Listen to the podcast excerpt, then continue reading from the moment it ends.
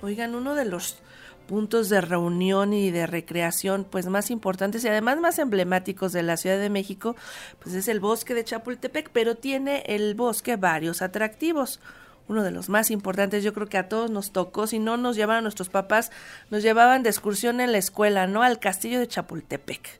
A todos nos tocó ir ahí de niños o ya de más grandecitos cuando nos íbamos de pinta en la secundaria, ibas al lago a remar a las lanchas y luego te subías al castillo. Dice Ramiro Romero, nuestro operador en cabina, que él no, que él era una persona decente, formal, nunca se iba de pinta, pero todos los que sí nos íbamos de pinta a Chapultepec, pues íbamos a dar al castillo de Chapultepec. Y en este 2024, este Museo Nacional de Historia, Castillo de Chapultepec, celebrará su 80 aniversario convertido en un foco diverso de irradiación cultural.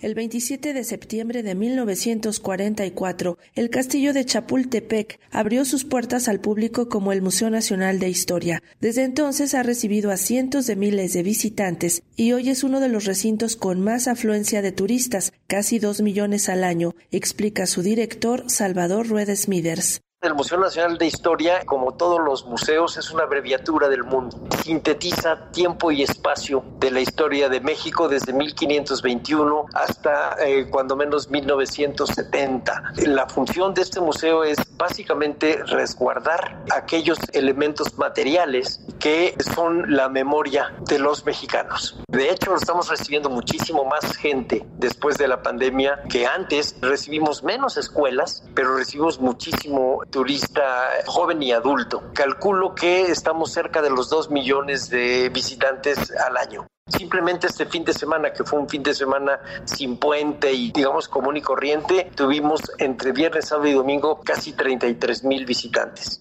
En preparación de lo que será el festejo por sus 80 años de existencia, el emblemático espacio ha inaugurado una instalación de luz realizada por el artista español Javier Rivera. El juego de luces que forman figuras geométricas se proyecta sobre la torre del Caballero Alto en el Alcázar del Castillo, una muestra del giro escénico que en los últimos años ha sumado a su perfil histórico, además de contar con una serie de colecciones en constante crecimiento. Cuando el museo nació aquí en el Castillo de Chapultepec en 1944, había 56 mil piezas. Hoy el museo tiene alrededor de 106 mil piezas y hemos buscado incrementarla en aquello que nos lleva hacia la vida civil. Por ejemplo, hemos buscado tener piezas de indumentaria femenina desde el siglo XVIII hasta 1980. Hemos buscado que se le dé este sesgo antropológico. Yo creo que el primer eh, desafío apremiante es que el tamaño del museo es el mismo que hace 80 años y hemos crecido en colecciones y hemos crecido en necesidades y en ofertas para tener un tipo de colección que tenga un sentido mucho más dirigido a la vida civil que a la militar, por ejemplo. Pero cuando tenemos tanta gente, sí necesitamos ir eh, adaptando sobre todo los servicios y además aquellas necesidades que la modernidad nos va creando, por ejemplo, los accesos para personas